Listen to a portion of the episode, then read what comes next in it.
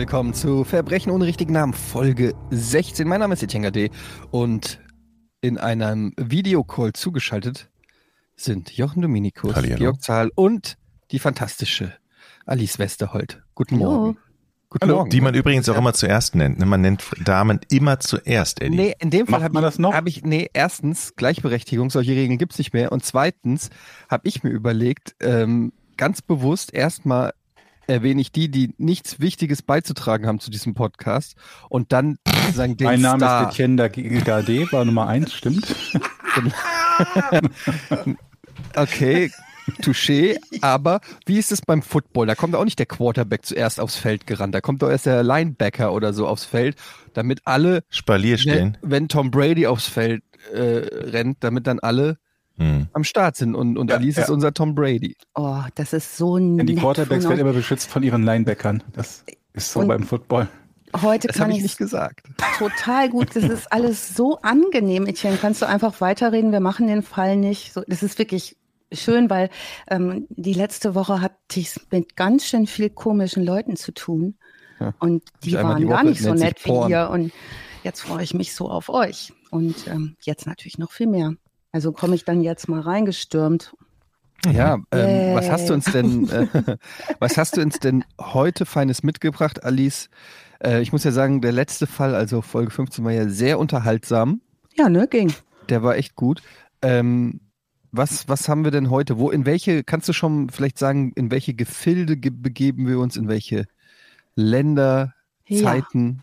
Ja, also es ist ein relativ aktueller Fall. Georg und ich haben ähm, ein bisschen hin und her überlegt, was denn wohl jetzt geschmeidig sein könnte.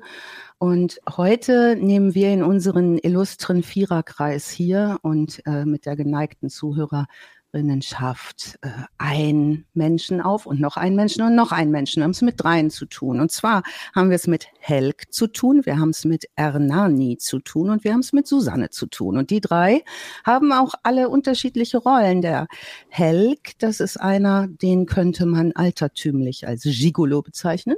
Mhm. Ähm, man könnte auch sagen, da ist eine Menge äh, kriminal, kriminelle Energie, aber auch äh, eine Menge menschliche Schwäche dabei. Den schauen wir uns genauer an.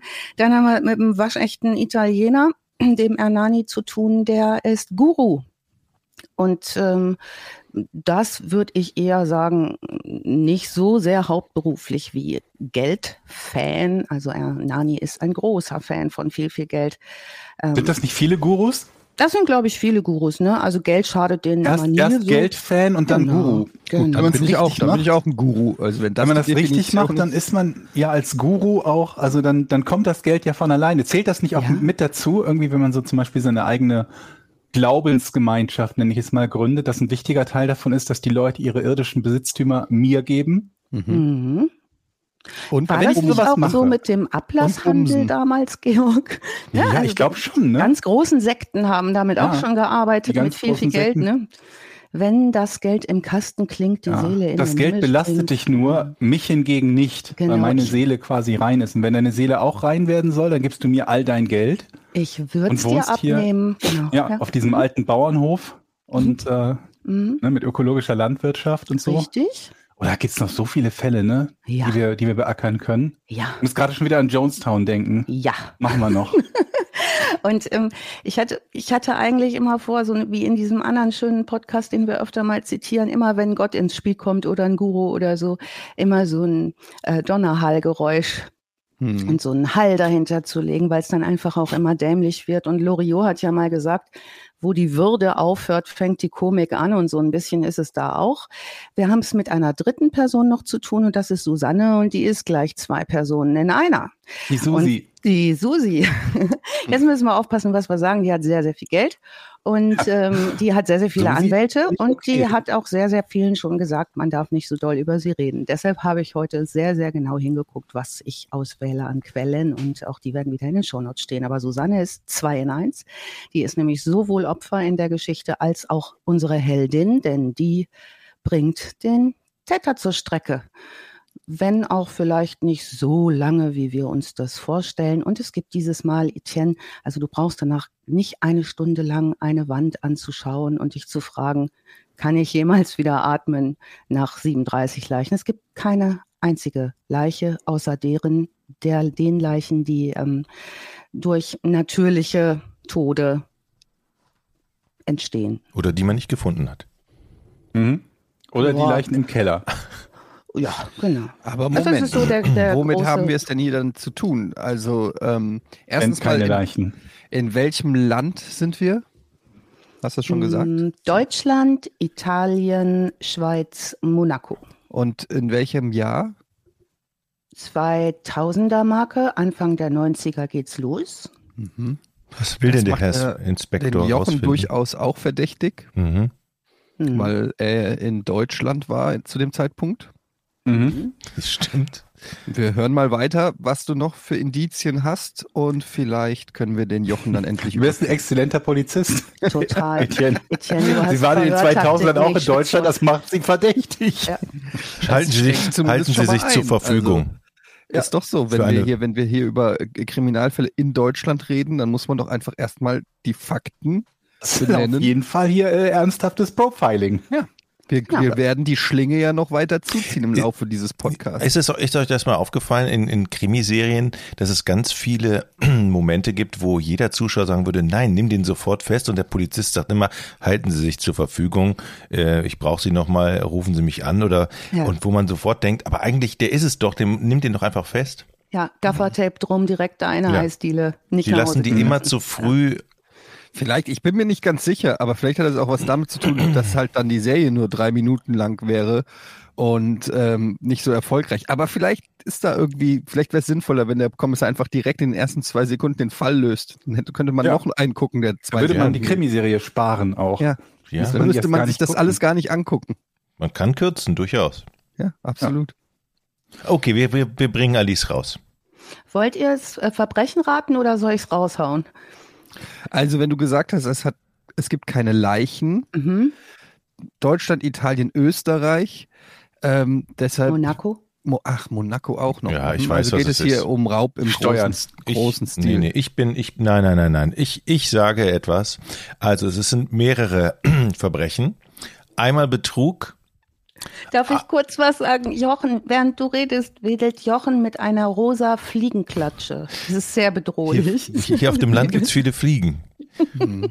Jochen ist bewaffnet. Also, es ist Betrug, es ist Hochstaplerei, äh, Hoch, Hochstaplerei und Heiratsschwindel und Urkundenfälschung. Diese vier Dinge kommen zusammen. Haben wir einen Tuschknopf? Mhm. Also Jochen, das ist äh, ziemlich sehr nah dran. Sexerpressung, Hochstapelei und ähm, ja, What? es geht heute um einen Herrn, den wir uns natürlich, ähm, wir gucken es uns wieder von Täterseite an und zwar geht es heute um ähm, Helg Scarby. Das ist, Das ist doch ein Anagramm. Niemand heißt Helg Scarby. in der Klingt, Schweiz als ist ob alles jemand möglich. Buchstaben vergessen hat beim Namen.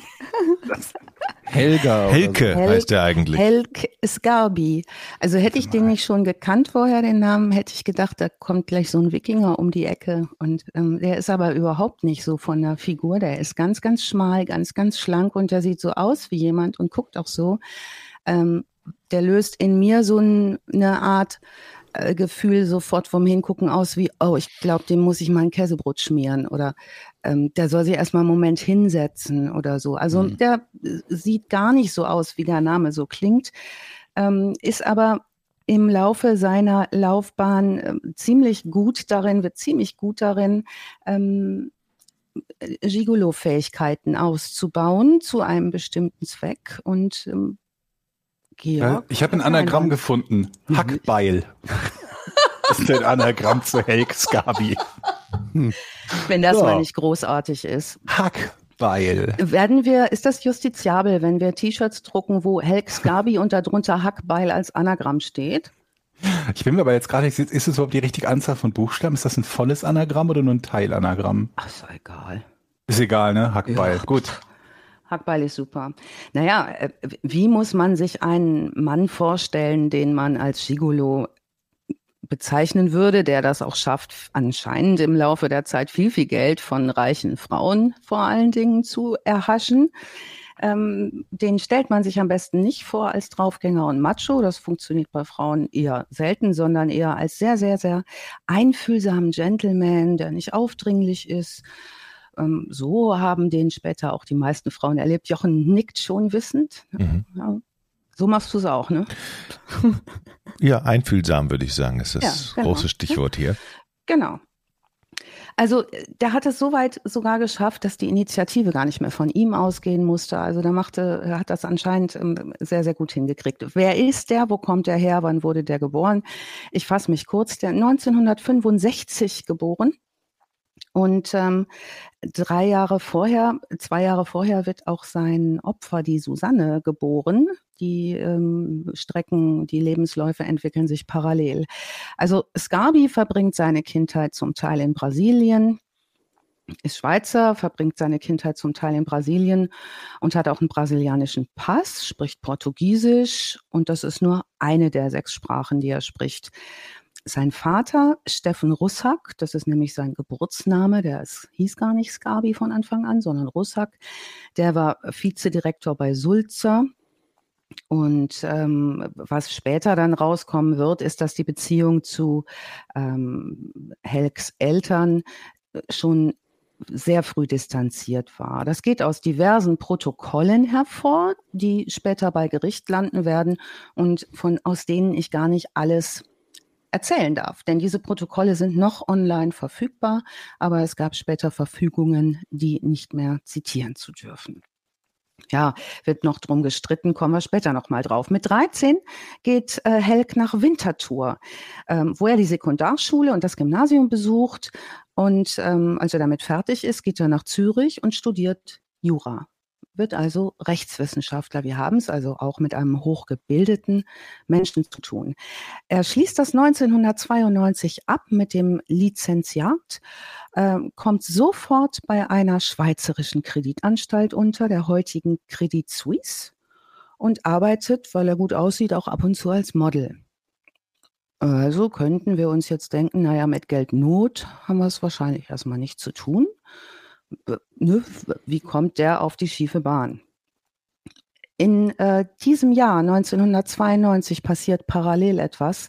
Da lernt nämlich unser Helk äh, den Ernani kennen. Das ist ein in der Schweiz lebender ähm, Guru, würden wir sagen. Er versammelt viele Menschen um sich, denen er Heilsversprechen gibt. So zum Beispiel ähm, gibt es um ihn herum und in seinem Haus, er sagt, er ist der, ähm, die, die Autobahn zum Himmel für die Menschen, die ihm folgen. Da gibt es solche ähm, Blutgeschehnisse, also er, er blutet dann plötzlich aus den Händen und so versammelt ne, Menschen um sich, die sich Genesung versprechen oder die äh, sich schwächer fühlen oder Angststörungen haben oder sonst was, den lernt er kennen. Und in diesem Jahr heiratet er seine erste Ehefrau. Diese Ehe wird zwei Jahre später wieder geschieden. Ähm, diese Frau, die er dort geheiratet hat mit Nachnamen Scarbi, dessen, den, diesen Namen behält er dann, ähm, die steigt aus der Sekte aus. Die hat er dort in dieser Sekte kennengelernt. In der Sekte selbst gilt Scarbi als äh, Sunny Boy. Also der ist so die rechte Hand von dem ähm, Ernesto Barretta, Nee, Ernani, jetzt habe ich mich schon wieder, heißen ja gar nicht alle Ernesto, ne? Da war sie wieder. Ernani Barretta also ähm, nimmt ihn an sich wie einen Sohn und fördert ihn und ähm, unterstützt ihn und ähm, bietet ihm in dieser Sekte einen ganz besonderen Platz, nämlich den an seiner Seite. Was wohl auch unserem Helk Skabi ganz gut gefällt. Bleiben wir mal noch kurz bei, äh, bei Helk. Er macht parallel, äh, diese Sekte ist nicht sein Hauptjob, aber er macht parallel eine starke, steile Bankkarriere. Also von einer Filiale der Credit Suisse wechselt er zum Hauptsitz, wird gemäß Lebenslauf, den er später vorlegen musste oder der sichtbar wird, zum jüngsten Mitglied im Team, das die Übernahme und Integration der Volksbank begleitete. Also der ist schon sehr früh sehr erfolgreich. Verlässt dann so viel zur Karriere 96 als Kadermitglied diese Bank und macht sich als Berater selbstständig. Später betreut er Projekte für ausländische Auftraggeber, geht dann zum Militär, wird 95 dort zum Oberleutnant befördert, also macht auch da eine gute Karriere, ähm, beantragt aber dann eine medizinische Neubeurteilung und wird äh, 97 als dienstuntauglich entlassen. 2002 zieht er in eine Einzimmerwohnung in Uznach und heiratet kurz darauf ähm, die ähm, Scarbi. Ähm, die eröffnet auch ein Übersetzungsbüro dort und ähm, ab jetzt müssen wir gucken, was passiert denn sonst. Also als steuerbares Einkommen gibt er an rund 33.000 Franken bei der Steuer.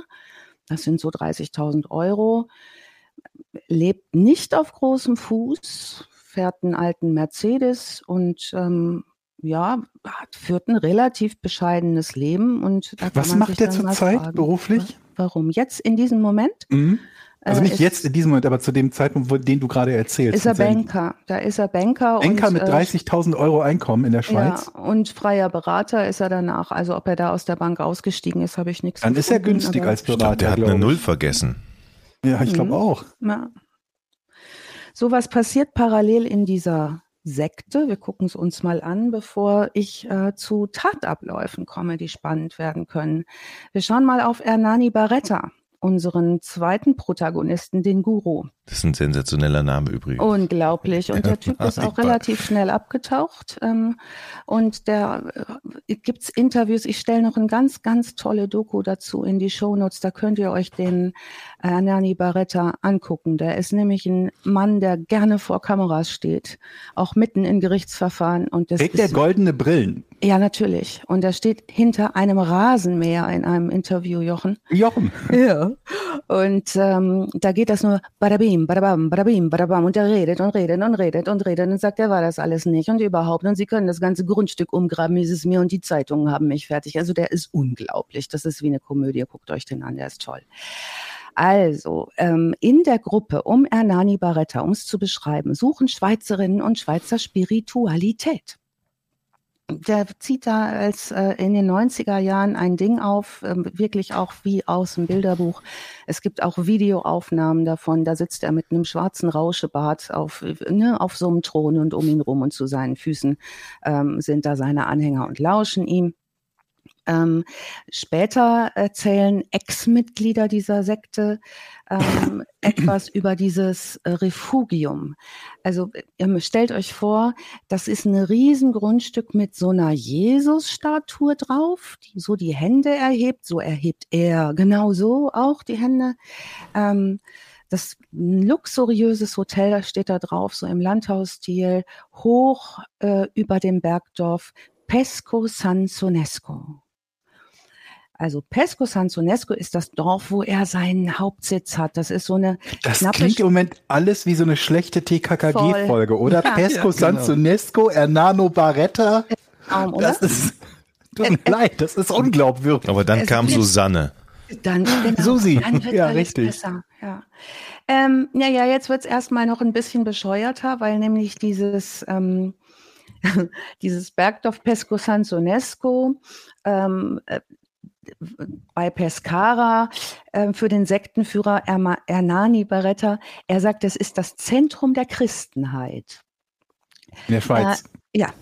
Er nimmt sich an seine Seite eine Dame namens ähm, Benninger, Vornamen habe ich nicht mehr aufgeschrieben. Die ist ein bisschen anfällig, weil die auch so Heilpraktik Rudolf Steiner. Ich mag die Beschreibung, die ist ein bisschen anfällig. ich finde, sowas möchte ich, das soll irgendwann mal auf meinem Grabstein stehen. War ein bisschen anfällig. Also er zieht natürlich so ein bisschen anfällige Leute auch an, die so ein bisschen esoterischer sind und so ein bisschen sinnsuchend und so. Und, Hast du äh, was gegen Heilsteine? Ich? Hm? Hat nee. hier überhaupt jemand was gegen Heilsteine oder so? Sind doch gut? Nee. Heilsteine, Heilfasten. Hallo? Die haben Energie energetische Pyramiden und so. Alles prima. Ich habe so eine Kieselsteinkette, die ich mir bei Fieber immer auf die Stirn lege. Gibt's auch in ja. diesem Shop, ne? Hier geerdete und entgiftete Steine. Ich habe meine 1422 Euro. Ich aber da muss man aufpassen, da muss man sich ein bisschen mit auskennen, wenn du den falschen Stein auf die Stirn legst, da kann wirklich auch der Kopf explodieren. Da muss man wirklich oh. gucken, was man da hinlegt. Das da musst ja, du vorher ja. viel Geld für einen Heilpraktiker bezahlen Absolut. vielleicht, damit ja, oder schreibt mir, wenn ihr euch nicht sicher seid. Äh, ja. Ach so, du machst dann die Beratung gleich. Ich, mach, ich bin ja auch im Prinzip ein Guru, Alice. Das wusstest du gar nicht, ne? Äh, deshalb fühle ich mich so gut in deiner Gegenwart. Ja. Ja, das ja. ist diese Aura, die dich umgibt. Es ist diese Aura und ähm, wir sprechen über das Finanzielle später, denn ist ich glaube, das Geld macht dich nicht glücklich. Aber ich kann es dir eigentlich direkt überweisen. Ich habe ja. so das Gefühl, das ist bei dir Eben besser seliger denn nehmen. Ja. Ich aber werde es anlegen. Aber im Namen. Kennt ihr diese Energiebändchen? Es gibt ja viele Leute, die diese Energie. Ja. Hat nicht so. Wolfgang Petri auch sowas? Der 20. Aber es gibt ja, ja, diese, diese typischen, diese, die ja auch völlig so normal geworden sind, wo, wo, wo ja. alle so, nee, nee, das ist nur ein normales Bändchen, aber die Hälfte davon glaubt an irgendwelchen Energieausgleich-Scheiß oder keine Ahnung was. Was du meinst, ist jetzt eine, eine Apple Watch. Ja, und das ist was anderes, die kann wirklich ein paar Sachen. Ja, Energie, aber ich finde es süß, dass du es Energiebändchen nennst. Das wäre doch vielleicht ganz das cool, Apple wenn, Energiebändchen. wenn Leute ja. so verhaftet werden und der Polizist sagt, ich mache ihnen mal so ein Energiebändchen um beide Hände. ja, genau. genau. Aus Eisen. Aus, genau. Die sind aus Eisen. Ja, was ist da los in dieser, was sagen die Ex-Sektenmitglieder? Also außer dieser sechs Meter hohen Jesus-Statue am Rande eines gigantischen Parkplatzes, natürlich mit Achtung, Helikopterlandeplatz, ähm, deutet überhaupt nichts Selbstverständlich, man braucht einen direkten Weg zu Gott. Der führt nur über den Helikopter. genau. Geht schneller, meinst du, ne? Ja. Ähm, naja, also dieses Haus sieht nicht so aus, wie wir uns das jetzt so vorgestellt haben, kurz Georg, mit so einem ollen Bauernhof, wo sie alle hinpilgern. Ganz, ganz im Gegenteil, sondern das sieht aus wie ein Edel, Edelhotel. Ne? Und, ähm, also später sagen Sektenmitglieder, die ausgestiegen sind, dass sie unzählige Stunden am Tag, äh, sieben Tage die Woche, alles für ein bisschen ähm, Kost und Logis dort gearbeitet haben, das alles in sauber gehalten haben und geputzt und gemacht und repariert. Ja, also ehemalige Anhänger des Sektenführers ähm, sagen dann, nachdem äh, Dinge an die Öffentlichkeit gelangen, ein paar Sachen und ähm, unter anderem auch, dass die, ähm, das Barretta 88 angefangen hat. Ähm, und ähm, zwar hat er wohl äh, auf einer Party einen Züricher getroffen und die waren sich sympathisch. Das ging um Spiritualität und um Freundschaft. Und unser Helg Russack, der, äh, unser späterer Sexerpresser Scarbi, äh, kam 1992 als Nachbar des einen Freundes dazu. Also die Gruppe hat sich früh als verschwörerische Gemeinschaft gesehen. Niemand durfte von dieser Gruppe erfahren. Also das ist ja auch so ein gemeiner Trick, sage ich mal, ne? die Leute auch so zu isolieren und zu sagen, wir machen hier mal eine Struktur auf, die in sich abgeschlossen ist gibt den Leuten ein Gefühl von Exklusivität, aber auch ähm, natürlich die Sicherheit, dass nichts nach außen dringt. Ähm, ja, und es kommen vor allen Dingen interessanterweise viele, viele Jurastudenten auch in diese äh, Sekte hinein, wo ich schon gedacht hätte, das ist ja ulkig, weil die sind ja eigentlich, Eddie, hast du nicht auch mal Jura studiert, fällt mir gerade auf? Das ist korrekt, ja. Drei ja. Semester sogar. Mhm. Guck mal, da haben wir schon wieder eine Parallele. Was wollt ihr wissen? Aura. StGB hm. heißt Straf äh, ST, SGB, Strafge SGB, Strafgesetz. Holla die Waldfee äh, hier. Wir können ähm, bald eine Serie zu dir drehen. Also der SGB heißt, äh, äh, weiß, ja. Äh, Strafgesteinsbuch. Ich kenne ja. sehr viele Gesetzesbücher. Super Gesetzbuch. Wenn ihr was wissen wollt, fragt mich. Ich kenne die Paragraphen noch auswendig. Zum Beispiel mhm. Paragraph 73 ist. Du weißt nur nicht, was drin steht. Du kennst nur den Paragraphen auswendig. Ja, aber den gibt es auf jeden Fall. Mhm. Den Paragraph mhm. 73 StGB. Könnt ihr mal nachgucken. Okay. Danke, Gut. Eddie. Gerne. Also ähnlich liebevoll wie Eddie uns jetzt den Paragraphen 73 ans Herz gelegt 73. hat. 73? 73, ja. 73. Mhm. Ähm, war Baretta sehr liebevoll und wie ein Vater und ähm, schenkte seinen Schützlingen da sehr, sehr viel Aufmerksamkeit. Also alle haben gesagt, ähm, allen hat er gesagt, Gott wollte, dass du mich kennenlernst. Ne, also es macht ja auch sowas so, oh Gott hat das jetzt hingekriegt, dass ich jetzt bei dem sitzen darf. Also der, der hat sich gar nicht geschämt, äh, alles Mögliche zu erzählen. Ähm, dann hat er wieder so geswitcht, das ist auch ein üblicher Trick, gerade bei unsicheren Leuten, und hat gesagt, ähm, gut, dass du hier bist, du weißt ja gar nicht, wer du bist. Ich kann dir aber sagen, wer du bist. Ne? Und dann mit viel Shishi und Spiritualität. Ähm, und natürlich wusste er, wer die Leute sind. Das hat er ihnen auch erzählt, denn er konnte ja ganz viele Sachen. Er konnte ins Jenseits gehen, er konnte ins Geistige gehen, er konnte Ernesto. auch in andere. Ja, nein, Ernesto, der konnte mhm. auch in andere Körper und wieder rausgehen. Das kann ich auch. Mhm. Ja. Teilweise. Also er sagte, durch seine Haare werde er geistig aus dem eigenen Körper gesaugt das kann dir schon mal nicht Durch die Haare. Georg. Das, nee. Ne? Ja, habe ich Glück gehabt. Hast du aber Glück gehabt. Ich werde nicht geistig aus meinem eigenen Körper gesaugt. Nein, nein. Und dieses aus den Haaren hindurch aus dem Körper gesaugt werden, geschehe in einer Art Häutung. Also wie bei so einem Reptil. Bevor er dann wieder in den Körper käme und das alles sei sehr schmerzhaft. Also er hat das wohl auch in vorgemacht äh, äh, in mhm. einiger schauspielerischer Qualität. Äh, immer wieder sah man Blut im Haus, so an bestimmten Stellen. Äh, manchmal legte er sich auch in eine Blutlache und betete darin herum. Sagt, sagt man herumbeten? Ich glaube. Ja, ich glaube schon. Das ist der korrekte Terminus technicus. ja, Entschuldigung. Ja. Aber das, das ist gar nicht so witzig, weil die Leute haben wirklich Schiss gekriegt ne, wenn das passierte. Stellt mhm. euch vor, so abgeschlossene Gemeinschaft, da liegt da plötzlich dein Guru, der dich in den Himmel führt. Aber das sind doch, ich meine, das sind doch intelligente Leute, die haben studiert und dann kommt so ein Typ und sagt, ja, also ich werde aus meinen Haaren herausgezogen und äh, so eine spirituelle Welt, ne? Und alle sitzen da so, ja, ja, und das, ne? Hier hast du 50 jetzt, Euro. Mhm, das ist jetzt schnell erzählt. Vielleicht, Georg, muss man dazu sagen, dass der nicht so eingestiegen ist. Ne? Das hat sich langsam gesteigert. Also Meinst du, ging nicht so los? Nee. Hey, Meinte, setz jetzt, was möchtest du dir? Ne?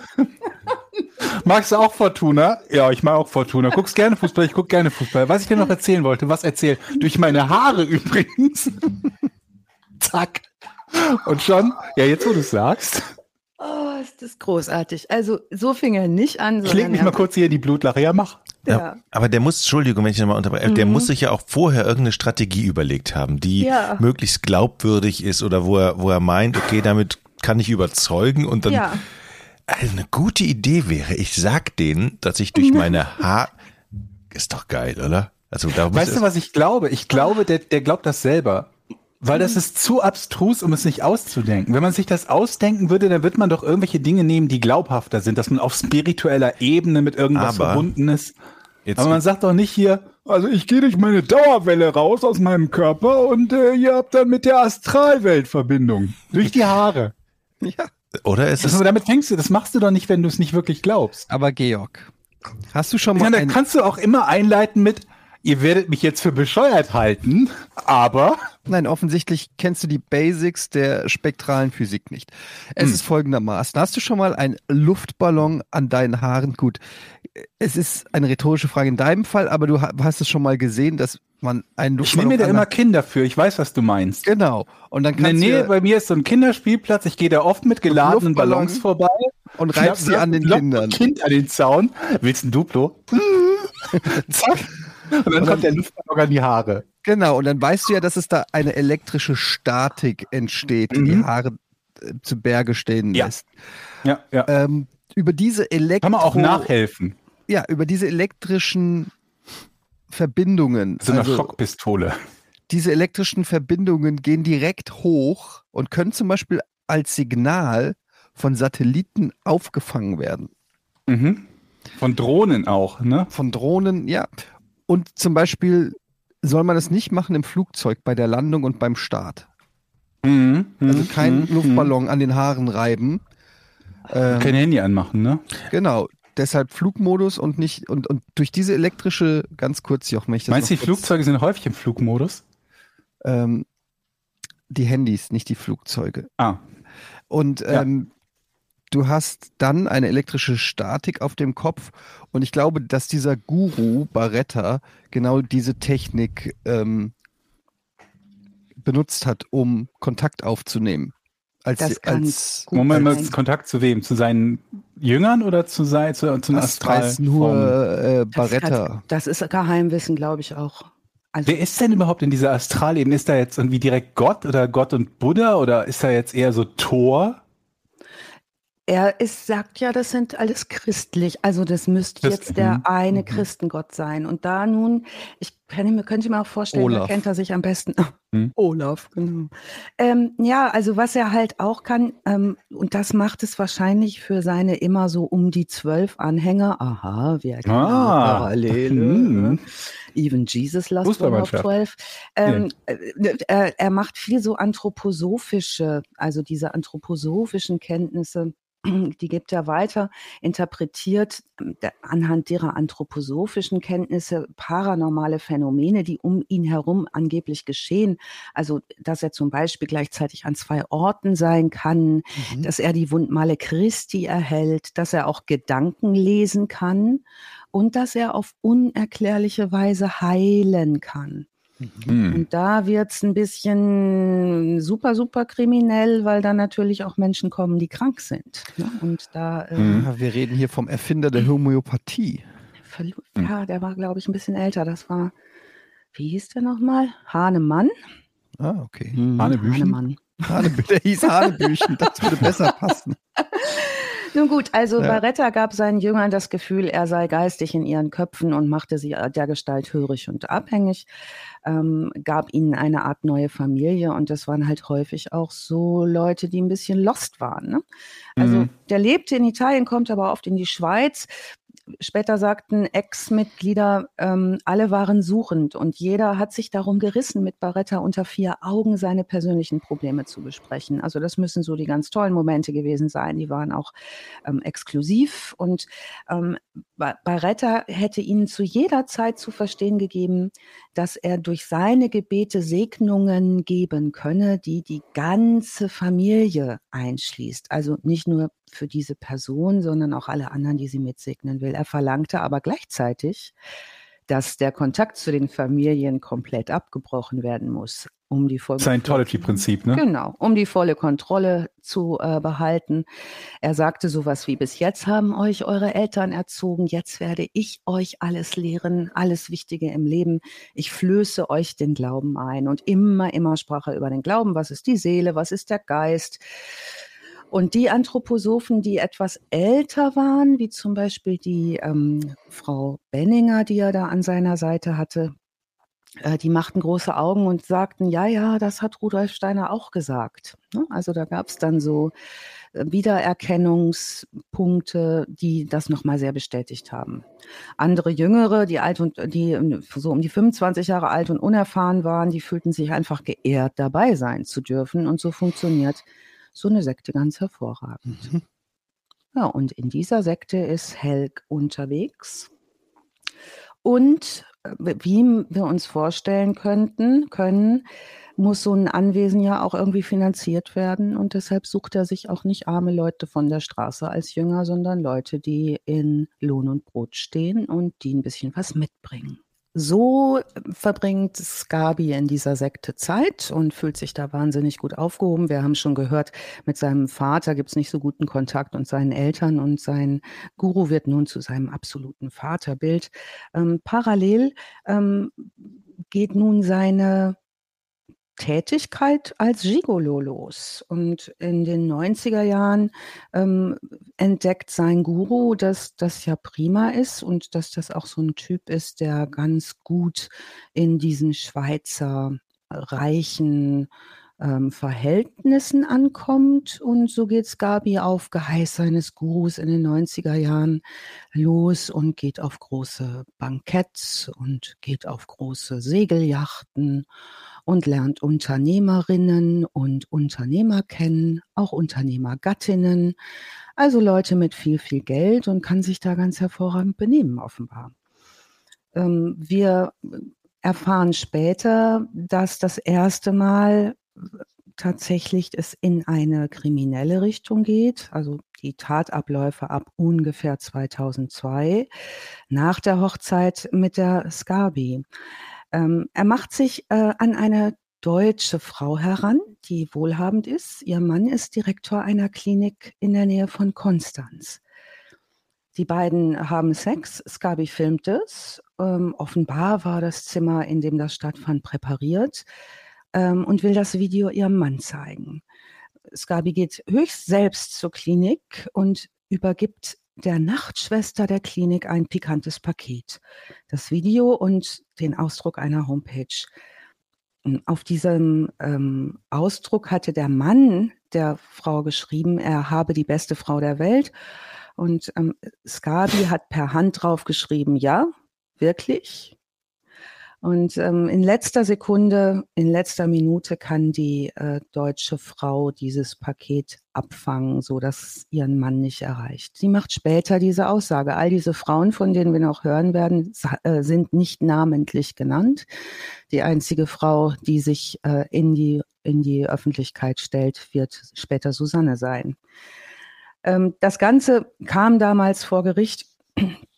Ähm, laut der Zeitung Der Blick verklagte die Frau den dreisten Skabi beim Landgericht Konstanz, bezeichnete ihn als Gigolo und Abzocker.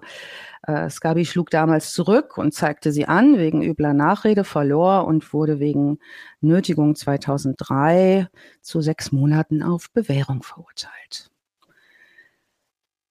Ja, wo, womit er auch operiert, um Geld zu erhalten, offenbar ist nicht nur sexuell gefällig zu sein und Beziehungen fortzutäuschen, ähm, Ehen zu versprechen ähm, und Glück und Freude, sondern es gibt auch eine Geschichte, die er offenbar öfter benutzt, nämlich die Geschichte, er habe kürzlich in Miami ein ähm, italienisches äh, ein Kind eines Mafia-Paten totgefahren mit dem Auto und werde nun von der Mafia erpresst.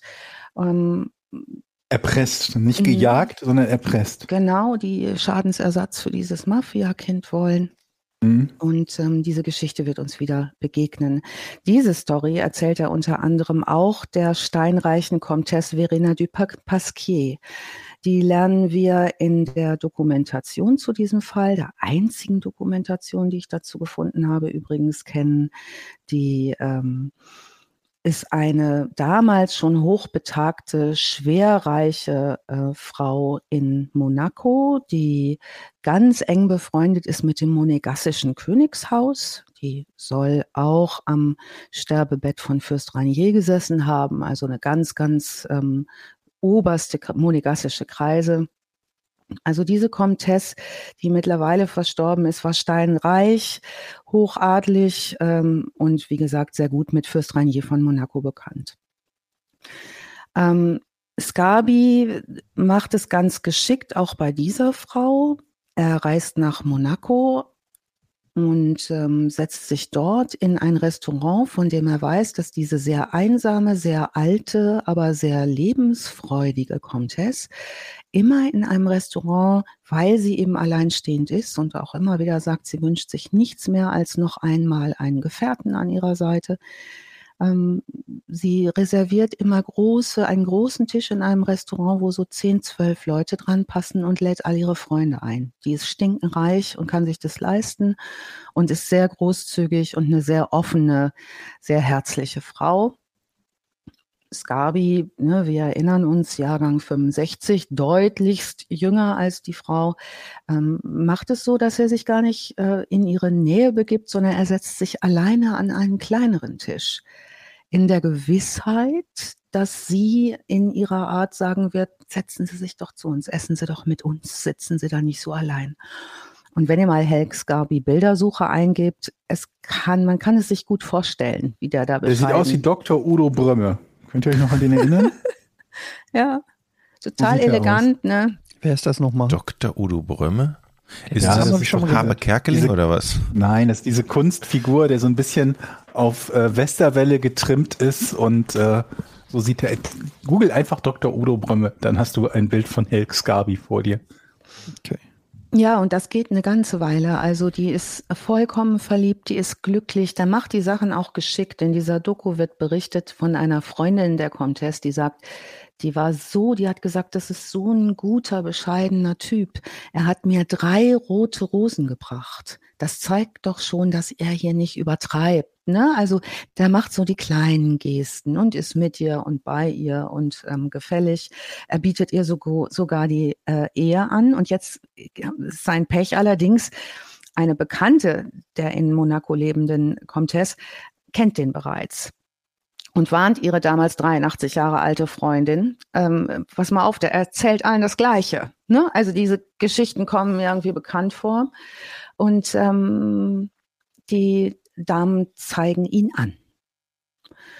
Das ist für die Comtesse eine ziemliche Katastrophe. Die hatte nämlich schon aufwendig die Hochzeit geplant. Und ähm, hm. ne, da wir bewegen uns in Kreisen, wo sowas längerfristig geplant wird und ähm, groß gefeiert wird. Ähm, die zeigt ihn an. Es geht vor Gericht und ähm, ne, hat eine Menge, Menge Geld von ihr bekommen. Wir reden da, ich glaube, so rund um die 9,5 Millionen. Da, richtig, richtig viel Kohle. Und ähm, die, das geht vor Gericht, der steht da und sie geht als Zeugin ins Gericht und zieht die Anklage zurück, weil er ihr so leid tut. Also auch vor Gericht verkauft er sich wieder ganz bescheiden und ganz äh, schmal und sie zieht die Anzeige zurück. Andere Damen sagen parallel, man hat später mal sein Notizbuch angeguckt, also da sind echt viele Damentermine drin, ne? also so in diesem äh, Zeitraum. Ähm, sagen, Scabi habe auch massiv begonnen, Leute zu bedrohen und dann haben die ihre Anzeige wieder zurückgezogen. Zum Beispiel gab es auch ein weiteres Opfer, bevor wir auf den größten Fall kommen, ähm, der äh, bei dem Susanne äh, eine Rolle spielt, eine tragende, gab es noch ein weiteres Opfer aus Dachau. Eine bayerische Frau ne, mit äh, einem großen Geldbeutel.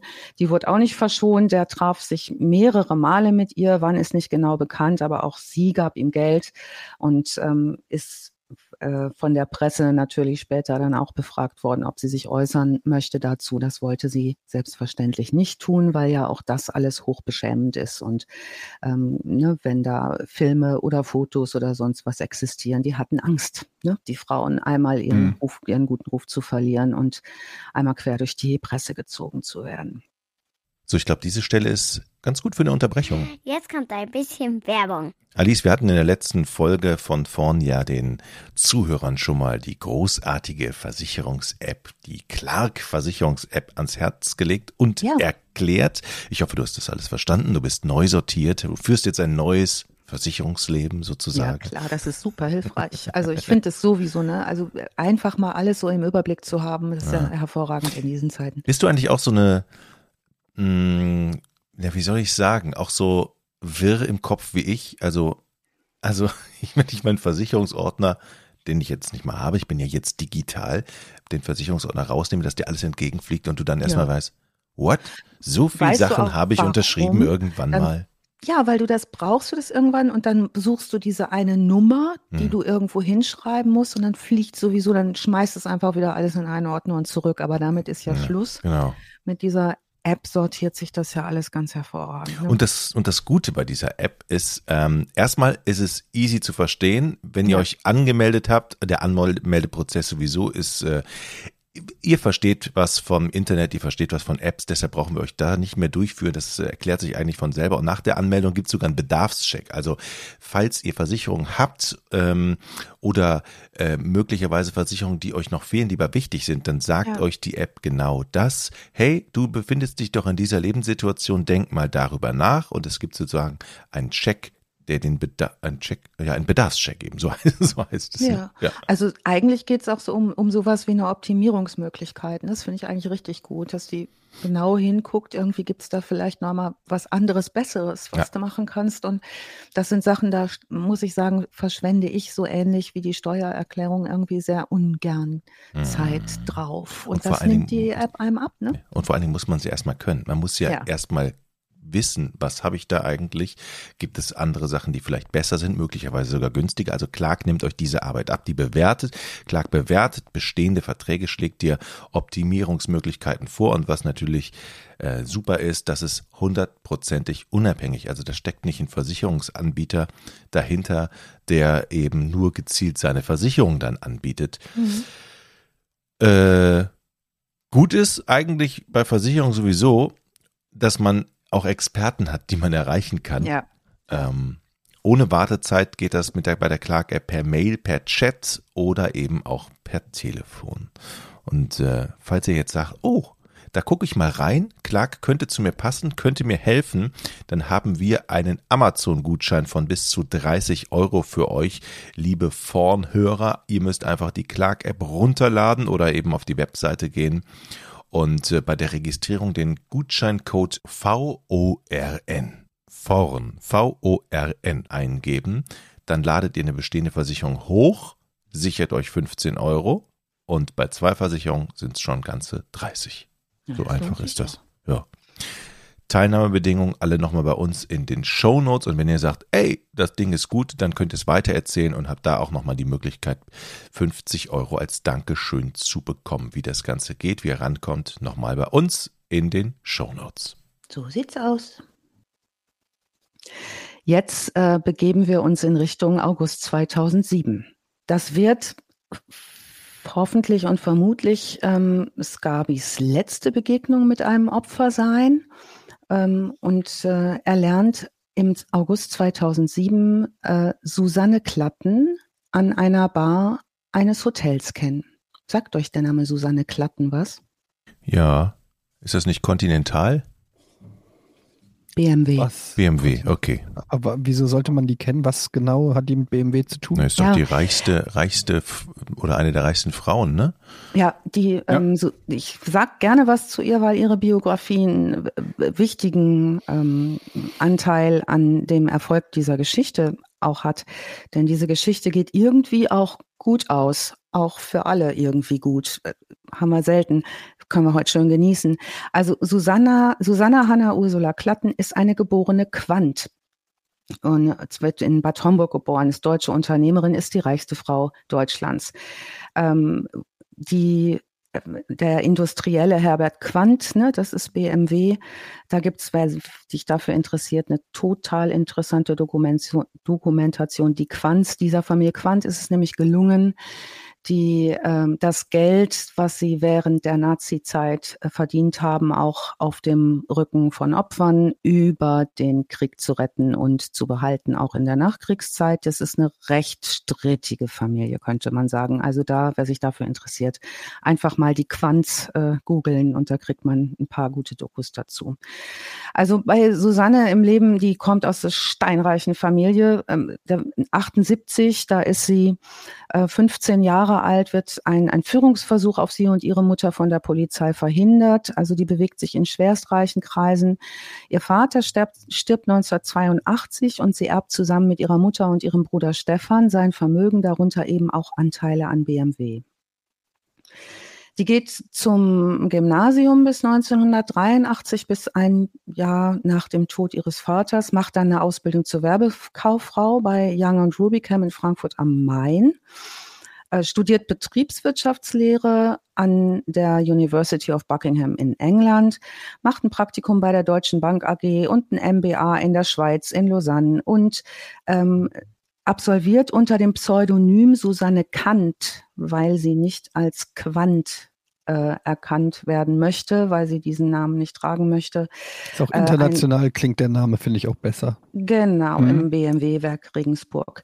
Im, äh, in dem BMW-Werk in Regensburg lernt sie ihren späteren Ehemann Jan Klatten kennen. Ähm, das ist der Bruder des Wirtschafts- und Medienmanagers Werner E. Klatten. Das scheint wohl auch ein Name zu sein. Ich kannte den nicht. Also die, diese Frau ist hoch, hoch erfolgreich, auch jenseits ihres berühmten Familiennamens, ist zum Beispiel seit 2004 Ehrensenatorin der Technischen Universität München, seit 2005 im Hochschulrat, ähm, hat 2005 das Bundesverdienstkreuz äh, am Band und 2007 den Bayerischen Verdienstorden bekommen, ist sozial sehr, sehr engagiert, gehört zu den größten Parteispendern der CDU und der FDP. Ähm, Wer hätte das gedacht? Wer hätte das, das jetzt gedacht, dass das die Ecke war? Ich dachte, die spendet vielleicht eher an die, die Linke. Linke und Grün. Ja. Na, tut sie natürlich nicht. Ähm, aber sie wird dann im Jahr 2007 ähm, Klatten ähm, Scarby kennenlernen, eben an dieser Bar dieses Hotels. Und da geht die Geschichte weiter. Es gibt eine Chronologie des Falls, äh, weil Gerichtsakten aufgetaucht sind. Sag mal, ist das Zufall? Weil ich meine, die Wahrscheinlichkeit, sich an eine Bar zu setzen und neben der reichsten Frau Deutschlands zu sitzen, das ist ja. Ich habe schon das eine oder andere Mal in einer Bar gesessen. Gut, ich wüsste jetzt nicht, ob neben mir die reichste Frau Deutschland gesessen hätte, aber so die Wahrscheinlichkeit ist auch relativ gering, mhm. oder? Ja. Ich finde die Wahrscheinlichkeit schon relativ gering, sich an eine Bar zu setzen und überhaupt jemanden kennenzulernen in unserem Alter, aber gut. ja, gut, auf, äh, ich glaube, Gigolos brauchen einfach auch reiche Frauen. Also da bin ich deutlich safe, aber ich glaube auch, Georg, das ist kein ähm, er hat sie ausgekundschaftet, das bestimmt, muss oder? schon so gewesen sein. Das, ja. Wir wissen leider nicht viel, weil er sagt auch so wenig ne, vor Gericht. Die sind ja oft so schweigsam später, wenn, mhm. äh, wenn äh, Ermittler fragen. Naja, also sie sitzen in einem, in, an der Bar des Hotels Lanserhof bei Innsbruck. Es trinken, sie trinken Tee, keinen Alkohol und unterhalten sich. Und äh, Susanne Klatten findet den auf Anhieb sympathisch ähm, und die beginnen eine Affäre. Das äh, Paar trifft sich zu heimlichen Rendezvous in München, in der Leopoldstraße. Ähm, und so ab Winter 7, ab Winter, ja, im Winter 7, 8 äh, beginnt Scabi sein wahres Gesicht zu zeigen. Also er sagt, er erzählt ihr diese Geschichte ne, mit den Mafia-Forderungen und wir kommen wieder das überfahrene Mafia-Kind in Miami und äh, ich brauche jetzt 7,5 Millionen Euro, gerne in 200 Euro Scheinen. Das Geld hat sie natürlich in äh, dem Ausmaß, in dem sie äh, verdient und ähm, sagt später auch selber aus, ich habe ihm das nicht aus Mitleid gegeben oder ich habe ihm das nicht gegeben, weil er mich unter Druck gesetzt hat. Ich habe ihm das aus Liebe gegeben. Ich habe wirklich gedacht, ich mache was Gutes, ne, womit ich ihm helfe. Klar.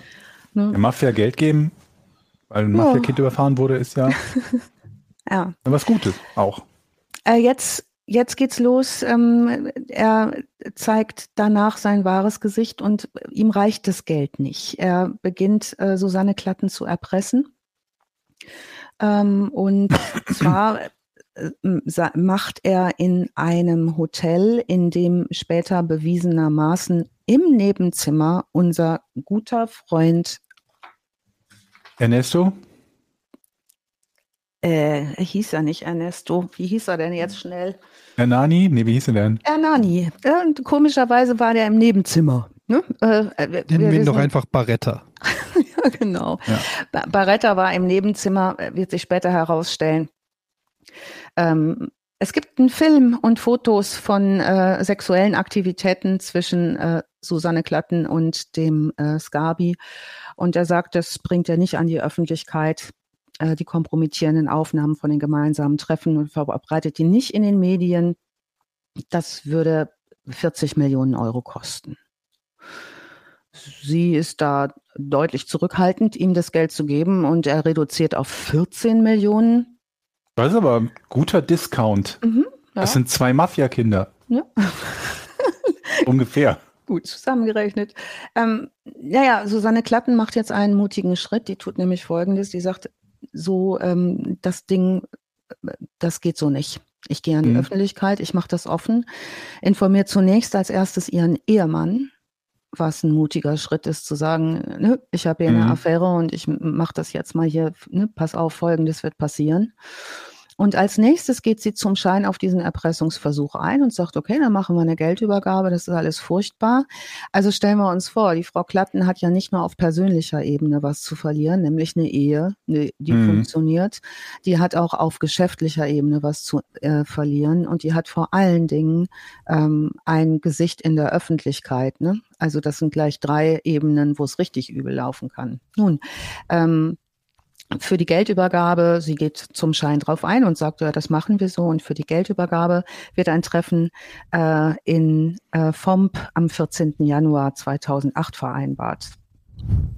Frau Klatten macht's geschickt und bestellt äh, statt ähm, eines Übergebenden die Polizei dorthin und Skabi verhaftet. Diese Geldübergabe gestaltet sich ein bisschen interessant, weil später auch ähm, unser italienischer Freund verhaftet wird, ähm, wo es heißt, er hätte das Geld schon in der Hand gehabt. Also auch der war dort bei einem Übergabeort. Und ähm, ja, das ist schon einigermaßen spannend, ähm, wie parallel der immer überall da ist, wo Scabi mit Frauen unterwegs ist, die Geld haben.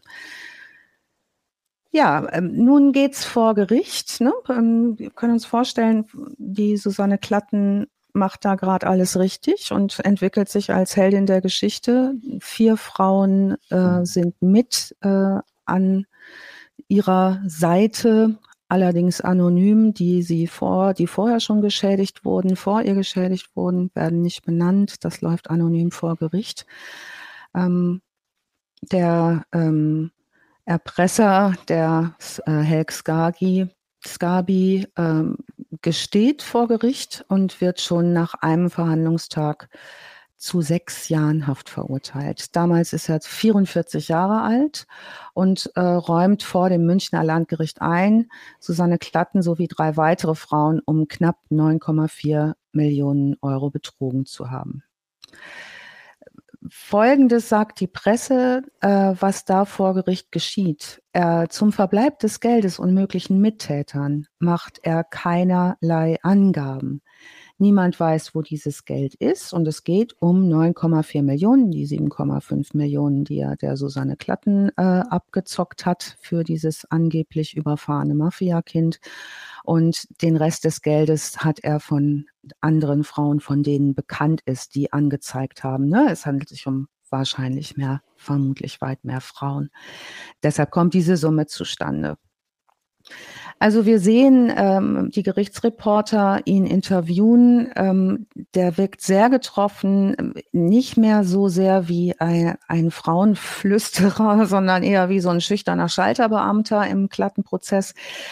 Was für die Frauen gut ist, ist, dass sein Geständnis Aussagen erspart vor Gericht, was nochmal eine Form der Demütigung ist. Ähm, Scabi ähm, senkt den Kopf, wird berichtet, er wirkt doch getroffen am Ende, er atmet tief durch. Ähm, zu Beginn des Prozesses hat er noch ganz kokett in die Kameras gelächelt. Also der Richter erklärt ihm sehr deutlich und sehr schnell, dass es keine Hoffnung auf Haftverschonung äh, gibt.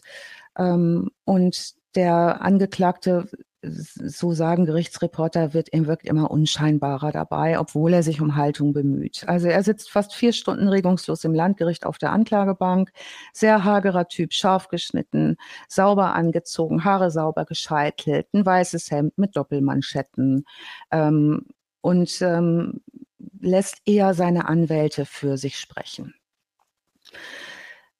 Auf die Frage, wie es ihm geht, antwortet er, na ja, Gefängnis ist halt nicht so leicht. Also er ist schnell in so einer Form von Selbstmitleid. Ähm, also er wirkt da eher sehr, sehr schüchtern. Gleich im, zu Beginn des Prozesses ähm, sagt er, im Kern würden die Vorwürfe äh, zutreffen, die in der 16-seitigen Anklageschrift zusammengefasst sind. Er habe mittels Videoaufnahmen versucht, die Frauen zu erpressen. Ähm, und ähm, er sagt, es sei sozusagen ein letzter Liebesdienst, den er nun seinen Opfern bringt, dass er die Aussage macht. Ja, peinliche Details müssen auf diese Art und Weise nicht ausgebreitet werden, also nicht das Kennenlernen äh, oder nicht die Treffen in den Hotels. Und ähm, als wolle er so sein Image als Kavalier nochmal unterstreichen, meldet sich, meldet sich Scabi auch einmal zu Wort, rüttelt am Mikrofon und sagt, ähm, ich bedauere das Vorgefallene zutiefst und entschuldige mich in dieser Hauptverhandlung und in aller Öffentlichkeit gegenüber den geschädigten Damen. Diesen Satz hat er offenbar geübt, er spricht sehr langsam, ohne zu stocken, setzt sich wieder hin. Und seitdem schweigt er auch erstmal. Also selbst den Lebenslauf mussten die Staatsanwälte mühsam recherchieren. Er liefert erst jetzt zur Verhandlung ein paar Fakten nach. Ähm, aber wirklich erhellend ist dieses Schuldanerkenntnis nicht. Das ist nur ein halbes Geständnis, sagt der Oberstaatsanwalt. Denn Scabi ist nicht bereit, was zu den Motiven oder zum mutmaßlichen Drahtzieher seiner Erpressungen Ernani Barretta zu sagen. Der ist zusammen mit Scabi verhaftet worden, aber nach Italien ausgeliefert. Und in Italien haben wir jetzt leider das Problem, dass da jemanden vor Gericht zu bringen nicht so schnell und einfach geht, schon gar nicht jemanden äh, mit so viel Geld äh, wie unser lieber Freund Ernani Barretta.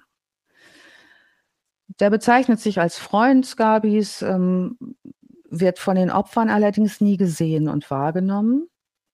Allerdings stellen die auf seinem Grundstück über 1,6 Millionen Euro sicher und stellen ihn unter Hausarrest.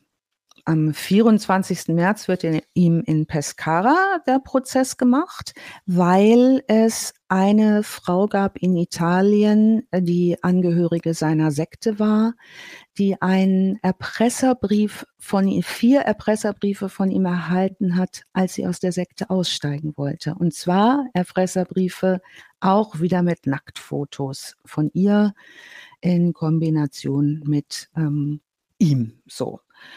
Die hat es zur Polizei gebracht und ähm, ein Journalist hat dieses, äh, die, damals diese Anzeige begleitet. Und ähm, interessanterweise hat dieser Journalist, den erleben wir auch in der Doku, am nächsten Tag vier Autoreifen zerstochen in seiner Garage. Also da ist eine äh, Menge äh, parallel noch äh, los. Interessanterweise und überraschenderweise wird ähm, Pescara zu acht Monaten Haft verurteilt. Und ähm, sein italienischer Anwalt, das ist auch wirklich eine, guckt euch den mal an in der Doku, der äh, sagt ganz, ganz tolle Sachen in einer ganz tollen, schnellen Sprache. Ähm, Wie heißt die Doku? Die Doku heißt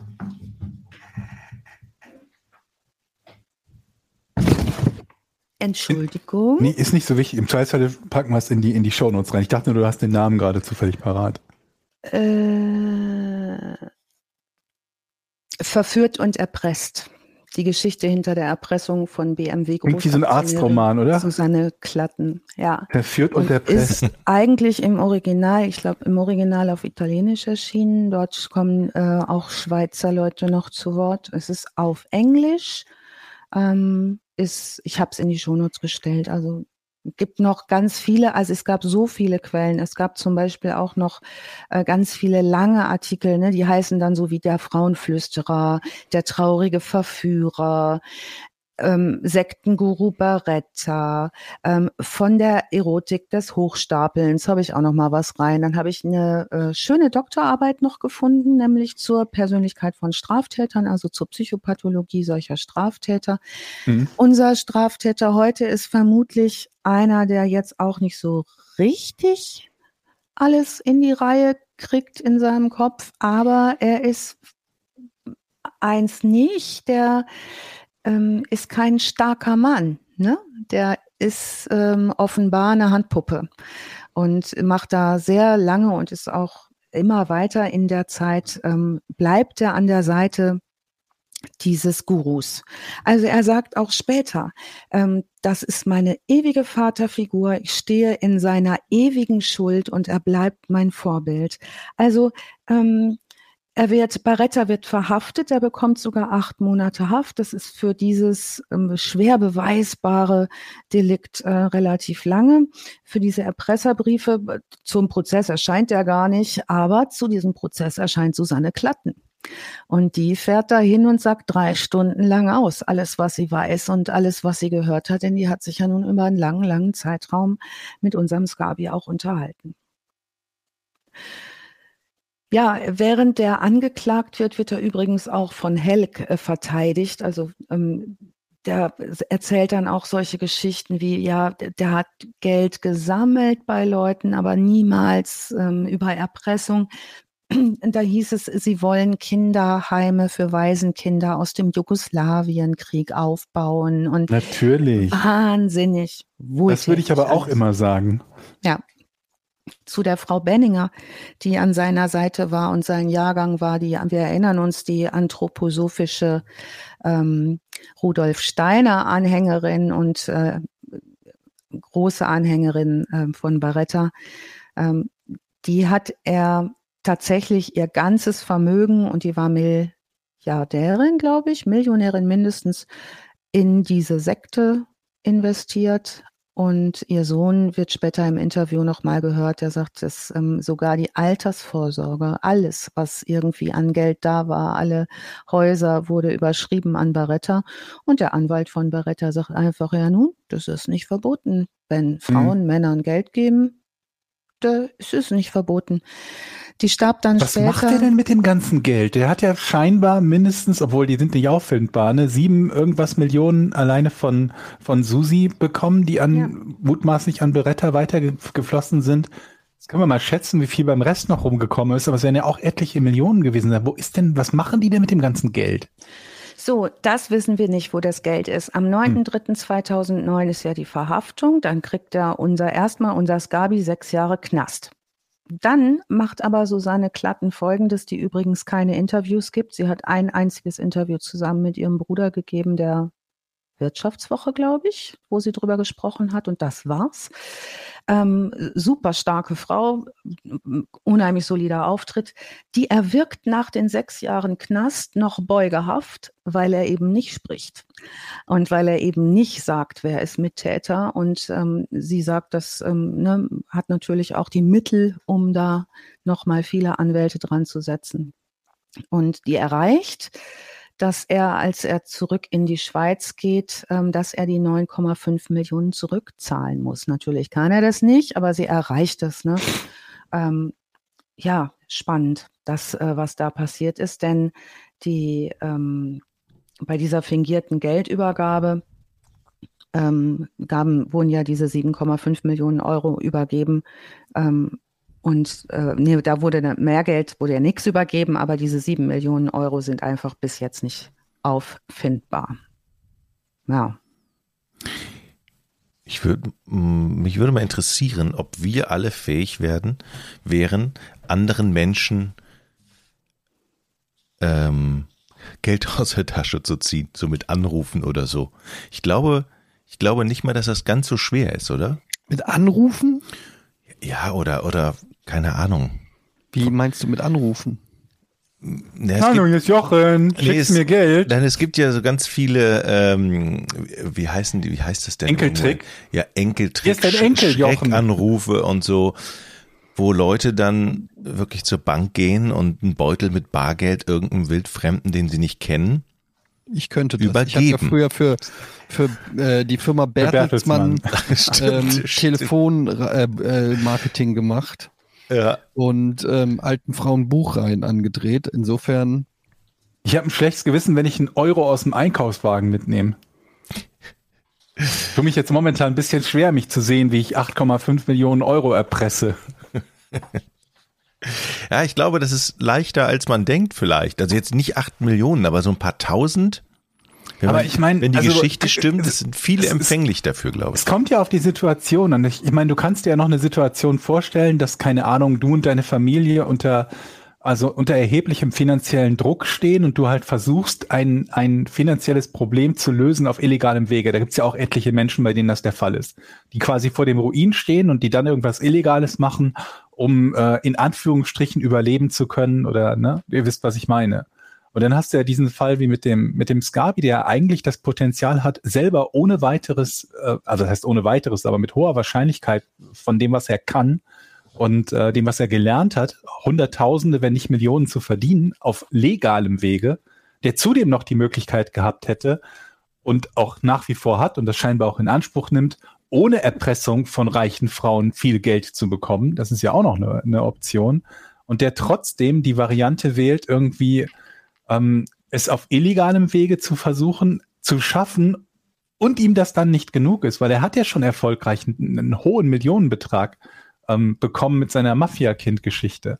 Also da ist irgendwo dieses, diese, dieses von ich habe die kriminelle Energie, wenn es denn unbedingt sein muss, bis hin zu ich kann einfach nicht genug bekommen, egal was passiert. Das ist ja, da ist ja, gibt's ja eine Menge Stufen dazwischen. Ich glaube, auf der untersten Stufe kann sich vielleicht noch jeder von uns irgendwo sehen, dass man sagt, wenn ich äh, unter erheblichem finanziellen Druck wäre, könnte ich mir schon vorstellen, fünfe gerade sein zu lassen. Das ist ja so die, die unterste Schiene. Aber das am oberen Ende, wo der sich befindet, kann ich mir nicht vorstellen. Für mich zumindest. Mhm. Also was Zeuginnen später noch sagen, es gibt eine ähm, ehemaliges Sektenmitglied, das gut mit ihm befreundet war, die zeitgleich in die Sekte reinging und dort geblieben ist, dass er immer wieder kam in diese Sekte mhm. und ähm, immer abgerissener aussah. Also ist natürlich mhm. ein sehr anstrengendes Leben, auch so viele Damen zu beglücken, sicherlich, ähm, aber eben auch offenbar ein großer Handlungsdruck, Geld zu beschaffen. Mm, und die, äh, diese Freundin sagte, ähm, es wurde tatsächlich immer, er, er stand immer mehr unter Druck, war ihr Eindruck, während sie da so in Armut eigentlich lebten und mhm. ganz, äh, ganz bescheiden. Sie sagt, sie ist sich sicher, dass er das Geld nicht hat. Also, ja. Ne, Jetzt, wo du das sagst, wenn er es nicht behält, ist es ja auch wieder eine völlig andere Nummer. Ne? Wenn ja. er von sich glaubt, dass er für einen, ich sag mal in Anführungsstrichen, guten Zweck, denn wenn er einem Guru glaubt, dann, dann sammelt er das Geld ja vermutlich für ein aus seiner Sicht höheres Gut, ne? für ein ja. quasi religiöses Gut. Und dann wiederum ist es, ne, dann ist er ja gar nicht am oberen Ende des Gierigen, sondern am Gegenteil. Er ist ja auch am unteren Ende von demjenigen, der glaubt von sich, dass er für einen guten Zweck halt die Reichen bestiehlt. Das ist das eigentliche Opfer. Namen gibt. Und so generiert er sich auch. Also das ist schon so, dass man auch noch denkt, ach komm, nee, jetzt tu dir mal nicht leid dafür. Die sechs Jahre hast schon irgendwie auch echt Scheiße gebaut, auf Deutsch gesagt. Ne? Ähm, aber ähm, Folgendes geschieht jetzt 2020 ähm, und jetzt wird die Geschichte doch noch für alle gut. Also heldinnenhaft, Susanne Klatten kann man überhaupt nicht oft genug betonen, wie die sich da durchgekämpft äh, ähm, hat durch diese super ätzende Situation, äh, auch in der Öffentlichkeit und das großartig gemacht hat mit einem großartigen Format. Ähm, 2020 stirbt ähm, eine Dame, die heißt Alexandra Haag. Und zwar eines natürlichen Todes. Ähm, und sie beerbt den Scarby, also der macht ein Millionenerbe. Der hat dieses ähm, ehemalige Chanel-Model, war das Alexandra Haag, die hat, die zweit, hat ihn 2017 kennengelernt. Das war eine sehr gut situierte Witwe mit Wohnsitz in Paris und an der Côte d'Azur. 76-jährig hat die sich Hals über Kopf in den 20 Jahre jüngeren Scarby verliebt, erzählte ihren Freundinnen, das unisono und ähm, erst hat, freuten sich auch alle über die späte Liebe. Äh, irgendwann wurden Freundinnen stutzig. Die Alexandra Haag zog sich immer mehr zurück. Ihren Schweizer Freund bekam niemand mehr zu Gesicht. Sie sagte, er sei ja so bescheiden und hat so von ihm geschwärmt. Dann gab sie ihre Pariser Wohnung auf und zog in ein luxuriöses Seniorenheim außerhalb von Paris und ähm, wurde so wurde bei den Freundinnen langsam aus Skepsis Misstrauen und aus Misstrauen ein Verdacht. So berichtet der Spiegel später allerdings zu spät. Und ähm, im Seniorenheim, wo sich Scabi nur selten blicken ließ, schöpfte irgendwann der Heimleiter Verdacht, googelte den reizenden jungen Freund der äh, Alexandra Haag, ähm, der betagten und immer verwirrteren Dame, stieß auf die Geschichte der BMW-Erbin da war es allerdings schon zu spät. Sie starb eines natürlichen Todes und ähm, ihr Alleinerbe, der Helg Scarby, hatte ja schon im Alter von 38 Jahren eine 83-jährige Comtesse um Teil ihres Vermögens gebracht. Ähm, ja, und auch da, da kann man sagen, ist es dann für ihn wohl gut ausgegangen, wenn er das Geld nicht abgeben musste. Ne? Mal gucken, wo es gelandet ist. Also da ist noch viel Schönes möglich ähm, und vieles offen. Ich habe gerade mal ähm, Susanne Klatten gegoogelt. Was schätzt ihr, wie viel Kohle sie hat? Ja, ich Zwei, habe eben auch gesehen. zwei Milliarden? Wie viel? Zwei Milliarden? Also, dann reichste Frau Deutschlands, zwei Milliarden. 30 Milliarden wird Oh. ihr Vermögen geschätzt. Ja. Ist auf der Forbes-Liste auf Platz 5, glaube ich, ne? Okay, Für dann, Deutschland. also mit zwei Äh, ja. Milliarden, zwei Milliarden ist noch nicht so viel, ja? Okay, verstehe. Zwei Milliarden ist nichts. Für zwei Milliarden, äh, da würde Gar nichts hier. Da ist ein, ein hier New Economy Unternehmen. Da hast du schon zwei Milliarden. Zwei Millionen, da Gut laufender. Podcast. 30 Milliarden. Also anbetra in Anbetracht dieses Vermögens, wenn sie dann 50.000 pro Jahr an die CDU und FDP spendet, das ist ja fast schon, also ich weiß nicht, Das ist fast so, als würde man deinem Sohn Geld für Toastbrot geben. wie viel Mhm. Prozent ist das? 50.000 von 30 Milliarden, Georg? Äh, Wieso fragst du mich nicht? so um ein Millionstel, ne? So ganz grob. Ein bisschen mehr. Also Oder? ein Millionstel, Ganz grob. Hallo? ein Millionstel. Na, wenn du spendet- 50 Milliarden hättest, dann wären 50 Millionen Tausendstel und 50.000 ein Millionstel. Also so zwei Millionstel ungefähr. Zwei Millionstel ihres Vermögens gibt sie für die CDU und die FDP jedes Ist Jahr. das nicht gekappt? Ist es nicht irgendwie, gibt's da nicht irgendwie ein Maximum, was man Parteien spenden darf oder so? Das kann sein, das weiß ich nicht. Ja, denke ich auch. Oh Mann, ey, sie übrigens 30 grad Milliarden, wie oft denke ich drüber nach, was ich machen würde mit 30 Milliarden. Überleg Aber- mal, du kannst, was du alles machen kannst. Aber die Kohle wird sie ja- Setz dich an die Bar in Innsbruck. ja, Aber die stimmt. Kohle wird sie ja wahrscheinlich viele äh, Aktien haben. Und Ja, ich könnte mir Bank. trotzdem vorstellen, dass sie sich den einen oder anderen Wunsch erfüllen kann, ja. Wobei ich mir Etienne vorstelle, wenn er so Gigolo-mäßig an der Bar sitzt, dass er sich vermutlich mit seinem Opfer zoffen wird, wer zuerst bestellen durfte und dann wütend die Bar verlässt. Ich war hier zuerst! Du solltest sie doch abschleppen. Ja, aber wenn sie doch einfach. Ich habe gerade ein Bild und dann komme ich rein und sage, komm Susi, wir gehen. Die Jungs nerven. Und dann hast du äh, 30 Milliarden. Das wäre Aber ich meine, der, der Punkt ist halt, was er jetzt zuletzt mutmaßlich gemacht hat, sofern das jetzt nicht die große Liebe gewesen ist, also sich einfach nur jemanden aussuchen, der viel Geld hat, im Zweifelsfalle relativ alt ist und bei dem er davon ausgehen kann, ähm, dass er eines natürlichen Todes stirbt oder ihm zumindest im Laufe der Zeit von sich aus eine große Menge Geld gibt. Dagegen kann ja niemand was machen. Mich wundert, dass er das nicht viel häufiger als Weg gewählt hat oder ging ihm, das ging wohl nicht schnell genug, ne? Hat er vielleicht auch gemacht. Wir wissen ja ganz viel. Ja, stimmt, hat er vielleicht auch gemacht. Also diese, dieser Terminkalender sieht völlig verschärft aus. Den habe ich. Weil die Erpressung ist ja hochriskant. Wenn jemand so Ja. unglaubliche Mengen an Geld hat, dann kann er sich ja in, auf alle möglichen Arten und Weisen dagegen wehren. Wenn derjenige, den er erpresst, sogar kriminelles Potenzial hätte, könnte er sich auch auf Arten und Weisen wehren, die unserem Held ganz und gar nicht gefallen würden. Mhm.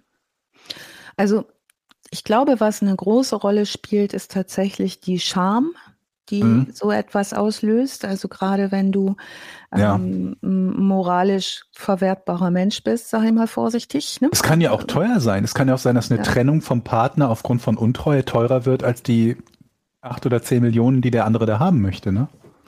Ja, und gehen wir mal erstmal davon aus, die allermeisten Menschen sind ja eher keine Psychopathen und kaltherzig und gemein, dass, Mhm. äh, dass keiner Lust hat, auch seine Familie zerstört zu wissen und sein gesamtes Umfeld Ja. und die Kinder und, und, und. Ne? Was- Ja, aber wie viele von denen, die nicht so drauf sind, gehen bereitwillig Affären ein? Ich habe Das ist jetzt eine Zahlen moralische dazu. Diskussion, Georg. Also, Das stimmt. du gehst ja eine Affäre nicht immer ein und denkst, das zerstört meine Familie. Mm, Nee, aber du gehst sie nicht ein, wenn du glaubst, dass das das Potenzial hat, deine Familie zu zerstören, oder? Also ich glaube, es gibt einfach viele, die das aus dem Grunde schon alleine nicht machen würden. Das stimmt natürlich. Das, es ist ja auch ein gewisses Risiko immer dabei. Du, es ist ja ein Spiel mit dem Feuer.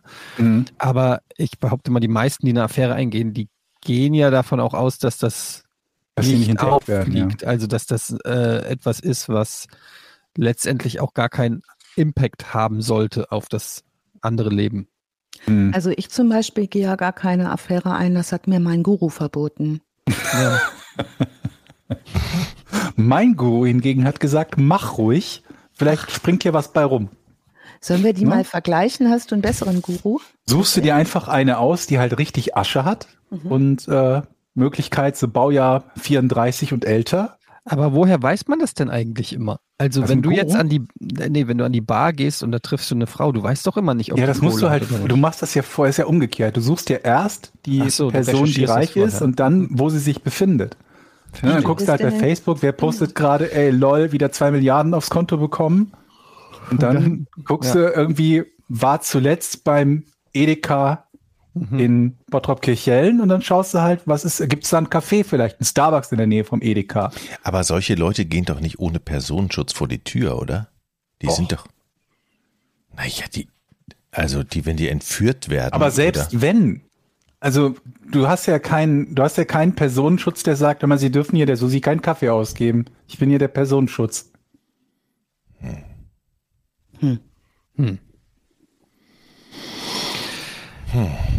Also wir Aber was ist denn umgekehrt? nicht aus. Ne? Wenn wir als. Milliardäre Opfer werden. Jochen, wenn du jetzt demnächst irgendwie in Innsbruck an der Bar sitzt Hm. und dann setzt sich Chantal neben dich und spricht dich auf Schweizerdeutsch an und sagt, würde mich als Jochens ich interessiere mich für Angelpodcasts. Oh ja, das ist ja interessant. Ich glaube, ich wäre so ein echtes Opfer, glaube ich. Also. Ich, ich bin ja auch nur ein Mensch. Ja. Ich würde deine Frau gerne hören, Jochen. Ja, bin ja auch nur ein Mensch, Schatz. Sollen wir das wirklich laut im Radioapparat alles sagen? Direkt die 7,5 Millionen überwiesen. ja, hier, wie PayPal? Mache ich. Aber ich glaube, also, okay, aber die Leute sind ja so geschickt, ne? Und wenn du dann, ja, also, Das ist der springende Punkt. Also wir, er- wir erfahren die Geschichte ja wissend, dass es sich um jemanden handelt, der ein Betrüger ist. Aber so auf, auf menschlicher Ebene, ich meine, wir alle haben geheult, als Bambis Mutter gestorben ist und die war nicht echt. Wenn neben uns jemand sitzt und uns wirklich emotional berührt, dann fallen bei uns ja auch die Schranken relativ leicht, nehme ich mal an. Vor allen Dingen, wenn das dann noch jemand ist, der sich vielleicht die Mühe gemacht hat, zu recherchieren, was unsere Hintergründe sind, was unsere Stärken und Schwächen sind und so. Ich glaube, es ist unglaublich leicht, auf so jemanden reinzufallen. ja. Also es gibt ja Psychopathiemerkmale, die auch genau das beschreiben, nämlich listig sein, manipulativ, aber eben auch sehr charmant. Ne? Und, ähm, und auch, also es gibt ja diesen Unterscheidung zwischen emotionaler, äh, emotion, also emotionalem Mitgefühl und kognitivem Mitgefühl. Das ist ein wichtiger Unterschied. Also ich kann jetzt zum Beispiel, wenn Jochen sich den Kopf stößt an seinem Schrank, kann ich am Gesicht erkennen, oh, das tat weh. Und dann kann ich sagen, Mensch, Jochen, hast dir weh getan. Mhm. Ich kann das aber auch einfach sehen und fühle sofort, oh scheiße, das tut richtig weh, ne? Wenn man Mhm. sich den Kopf habe ich, da fühle ich schon fast selber. Das ist so dieses, diese emotionale Empathie. Und das haben zum Beispiel solche Leute nicht. Aber die können das auslesen. Das Mhm. heißt, die wissen auch genau, wie sie reagieren müssen. Ähm, und der, es gibt einen, der eine Psychopathie-Skala entwickelt hat, Robert Deher heißt er, und der hat ein tolles Zitat gebracht, das heißt, Psychopathen sind soziale Raubtiere. Und wie alle Raubtiere suchen sie nach Nahrungsplätzen. Und wo immer es Macht, Prestige und Geld zu bekommen gibt, wirst du sie finden. Jetzt wissen wir nicht, ob unser äh, Helk Skabi dazugehört, aber was er auf jeden Fall konnte, nämlich die Plätze ausmachen, wo sich Macht, Prestige und Geld finden und dort sehr gut ankommen. Vor allen Dingen über Unauffälligkeit, denn wo jemand, Mhm. denke ich, mit viel Geld sehr schnell misstrauisch wird, ist, wenn da einer reinkommt wie der große Zampano und sagt, hallo Freunde, ich bin auch dabei, lass mal auf den Golfplatz gehen und so. Ne, da Das ist ja die wiederkehrende Beschreibung von ihm auch, ne? Mhm. Die alle gewählt haben, die alle, Alle. gesagt haben, irgendwie ist ein, ein zurückhaltender Typ, irgendwie ne, nicht großspurig. Also genau das Gegenteil von dem, was man im Prinzip entweder erwartet oder das negative Klischee von einer reichen Person ist, die überall mit Geld protzt und so weiter. Alleine die Tatsache, was du eben meintest, dass die, dass die eine sagte, sie hat sich da, darüber gefreut, dass ihr drei Rosen gebracht hat. Mhm. Ne? Nicht, dass es eine ist, nicht, dass es 300 sind, Genau. dass es nicht nur darum geht, einfach zu zeigen, ich werfe hier viel Geld aus dem Fenster, Ja. sondern etwas, was eine wirklich für sie zumindest so, dass es so aussieht wie eine von Herzen kommende Geste. Ja. Und die Leute dazu zu bringen, scheinbar zu glauben, dass es ihre Idee ist, ihm Geld zu geben. Ne? Das Ja. scheint er auch irgendwie ja. gehabt zu haben, dass er halt irgendwie zehnmal erzählt, ach ja, ähm, hätte ich da nicht das Mafia-Kind überfahren, dann hätte ich jetzt nicht 7,5 Millionen Genau. Miese. Bis sie dann Das- irgendwann vielleicht sagen, Und dann ach, macht er es auch so, dass er diese Mafia-Kind-Geschichte erzählt. Ich glaube übrigens, die Geschichte war, dass es jetzt querschnittsgelähmt und braucht Hilfe. Irgendwie, also es gab mehrere Stories wohl. Aber er erzählt die und verlangt nicht sofort Geld, sondern Mhm. er wartet drei Tage, dann kriegt er Geld angeboten, dann sagt er, ach nee, ich muss da irgendwie anders rauskommen. Ne? Also es ist, er gibt, Mhm. er macht es gut. Und das wird auch berichtet. An dieser Stelle erinnere ich nochmal an meinen Vater, der von einem Holländer vor der Tür Pfannen gekauft hat. Pfannen. Pfannen, weil, weil der liebe Holländer ihm sagte, habe ich die Geschichte schon mal erzählt hier im Ja, Pfannen? hast du im Ja. Podcast, hast du, also im anderen Ja. Podcast hast du erzählt. Also hier Komm. noch nicht. Und er erzählte, also mein Vater wohnt in, in Rating in einer, in einer Sackgasse. Ja, Und es kam, es kam an ihn ein, ein Auto vorbei, der sagte, ich, ich komme gerade von der Messe.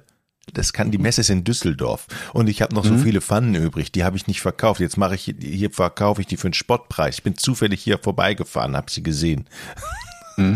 Und da hat mein Vater zugeschlagen und ihn noch runtergehandelt, wie er ganz stolz erzählt. Aber wo ist denn jetzt der Betrug? Weil letztendlich kauft er ja einfach Pfannen. ja, das haben die hinterher Überteuert. auch gesagt. Wieso haben die noch? Das ist ja auch kein, es ist ja auch kein richtiger Betrug tatsächlich, aber das ist eben um das, um, um den Finger wickeln und ihm falsche Geschichten erzählen. Er kommt von der Messe und der sind, also das ist natürlich schon, ist es kein Betrug, aber ist schon um den Finger wickeln und irgendeine Scheiße erzählen und der andere fängt zu, zu glauben. Deshalb habe ich eben auch gesagt, ich bin anfällig für sowas, weil das eben in den Genen steckt wahrscheinlich, ja.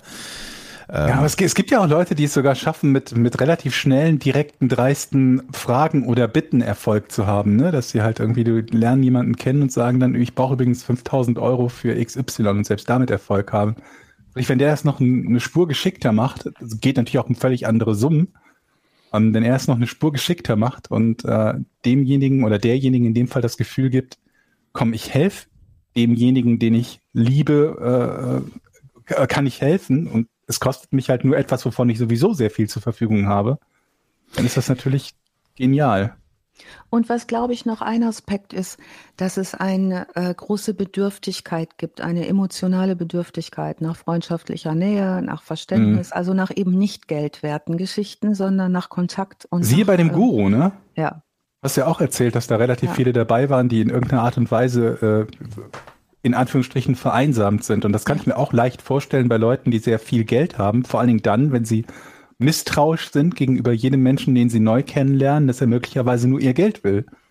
Dass sie dann bei jemandem, der ihnen spirituelle äh, Erleuchtung äh, verspricht, ungeachtet der Tatsache, dass derjenige auch nur ihr Geld will, genau. sich gut aufgehoben fühlen. Ich meine, auch nicht umsonst gibt es ja die ganzen Verkaufsfernseher, äh, Verkaufssendungen, ne?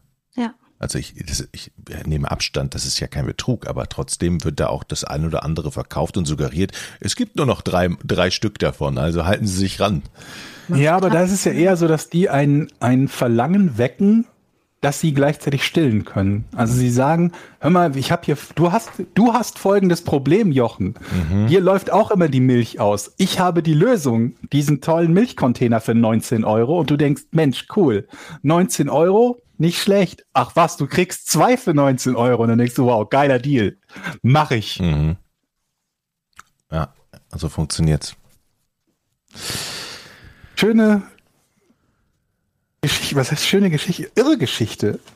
Also alleine die Tatsache, dass, dass das und in welchem Maße unfassbar reiche und eigentlich, naja, also wirtschaftlich gewiefte Menschen sich über den Tisch ziehen lassen in allen möglichen Varianten. Mhm. Crazy. Ich habe zum Schluss auch noch ähm, Informationen über Paragraph 73 Etienne rausgesucht. Aber du, ich mal, okay, du, ich du, eben auch du geguckt. Ich habe hast du auch verstanden, geguckt? worum es ging. Ja. Ja, das geht Aber- um die Einziehung von Täter, äh, von Taterträgen. Von Taterträgen Taterträgen. bei Tätern und Teilnehmern. Eddie, kannst du das nochmal genau ausführen? Du hast ja gesagt, du kennst dich damit aus.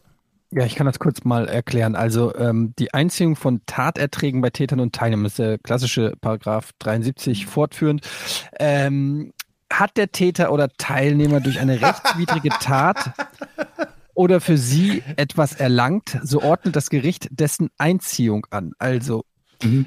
Mhm. Ähm, wenn du dir etwas Unrechtmäßiges aneignest, dann gehört es dir nicht, sondern das kann dann vom Gericht sozusagen gefändet werden. Hat Was? der Täter oder Teilnehmer Nutzungen aus dem Erlangten gezogen, so ordnet das Gericht auch deren Einziehung an. Also angenommen, Hm. du hast das Geld investiert zum Beispiel und daraus ist mehr geworden. Ähm, das Gericht kann auch die Einziehung der Gegenstände anordnen, die der Täter oder Teilnehmer erworben hat. Das ist so geil. Haben wir während des Podcasts alle drei die gleiche Seite gesucht, ja? Hervorragend. Mhm.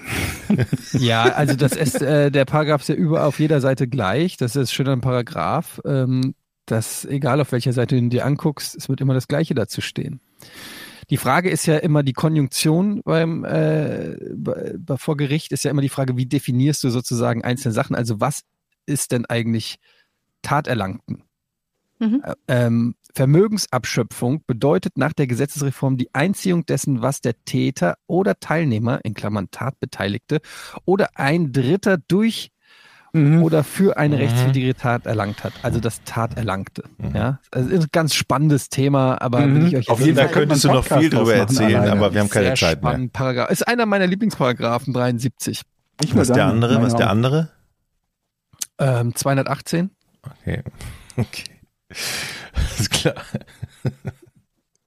Weißt du etwa nicht, was äh, StGB 218 ist? Schwangerschaftsabbruch. Ich hat es nicht was, ja. War das nicht jahrzehntelang irgendwie gefühlt jeden Tag in den Medien? Aber es ist schon ein paar Tage her, ne? Das ist ein ganz tolles Thema. Darüber sprechen wir das nächste Mal. Aber ähm, erstmal vielen Dank, wie immer, Alice, fürs tolle Recherchieren und tolle Vortragen. Es war wie immer sehr spannend. Und wieder mal keine Toten. Warum zeigst du Alice. uns jetzt deine Plauze, Mhm. Jochen? Womit haben wir das verdient? Nee, ich muss den Arm über meinen Laptop zu dem Outro-Knopf und dann muss ich den Deckel des Laptops verbiegen. Aber warte noch kurz, weil ich habe noch einen Wunsch. Vielleicht, ich habe, habt ihr auf Netflix, habt ihr Shiny Flakes gesehen, diese ja, Dokumentation? mega, oder? Nee, Ah, nee, nee. Also es gibt ja, es gibt ja ähm, die Serie How to Sell Drugs Online Fast, in der ich eine gewichtige Rolle spiele in der dritten Staffel ähm, als Kantinenmitarbeiter Nummer drei. Und ähm, es gibt dazu von der Bild- und Tonfabrik jetzt auch eine Dokumentation über den echten ähm, Teenage Drug Lord im Prinzip auf Basis dessen die Serie erzählt wird. Und diese Dokumentation heißt Shiny Flakes, gibt's auf Netflix und das handelt eben von diesem Jungspund, der online Drogen verkauft hat und dadurch sehr viel Kohle gemacht hat und auch ähm, ja in den Knast muss. Und ich dachte nur, vielleicht können wir uns dem Thema mal widmen, wenn das irgendwann mal passt oder so, weil das echt eine, eine geile Doku ist und ein spannendes Thema. Und das Da muss gibt's auch viele, ne? Also wenn Ja. es so um, um podcastmäßig Darknet, aufbereitet werden. Dark Ja. Web und Drogen und so geht, da kann man auch viele Themen nehmen. Aber Mhm. vielen Dank für den Netflix-Tipp, weil dieser Typ, der ist so unglaublich, ne? Der ist so jung und der ist so cool. Also, Und war schon sieben Jahre im Knast Ja. irgendwie und es juckt ihn überhaupt nicht. ja, der sitzt da und ist total okay mit allem, ne? Das ist irre. Also macht wirklich Spaß anzugucken. Toll geschnitten. Shiny Flakes kann man sich mal angucken. Ähm, die wahre Geschichte hinter How to Sell Drugs Online Fast. Und muss man How to Sell Drugs äh, zuerst gucken oder Mhm. geht's auch ohne? Nö, Okay. geht auch ohne. Also How to Sell Drugs Online Fast ist ja auch mehr so eine Adaption. Da ist es wird ja noch, ne? also ist nicht nur die basiert auf diesem Fall, aber Und spielt in Deutschland. Ist das Original auch in Mhm. Deutschland? Das ist der Ja. Kriminalfall in Ja. Deutschland? ja. Ja. Mhm. Also es ist echt irre und der hat wahrscheinlich auch immer noch Kohle, weil der hat das wahrscheinlich in Bitcoins angelegt.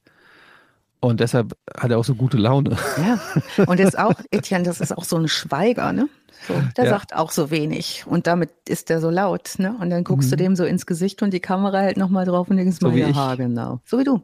Ja. Das sind halt Guru-Fähigkeiten, die Einfach haben die ein Leute Typ, der sich ständig nicht. zurückhält, nicht dauernd im Mittelpunkt stehen muss. Genau. Okay, Gut. cool. Dann vielen Dank. Das war Verbrechen ohne richtigen Namen Folge 16. In zwei Wochen gibt's wieder eine neue Folge. Und ähm, ja, danke fürs Zuhören. Gebt uns gerne mal ein Geld. Sternchen Geld. ja, gebt uns gerne mal irgendwie eine gute Bewertung Ein bei Kuss. Apple Podcasts oder so und empfehlt uns weiter. Die Konkurrenz ist schließlich groß in diesem Segment. Ähm, ja, und dann hören wir uns spätestens in zwei Wochen wieder. Tschüss. Tschüss. Tschüss.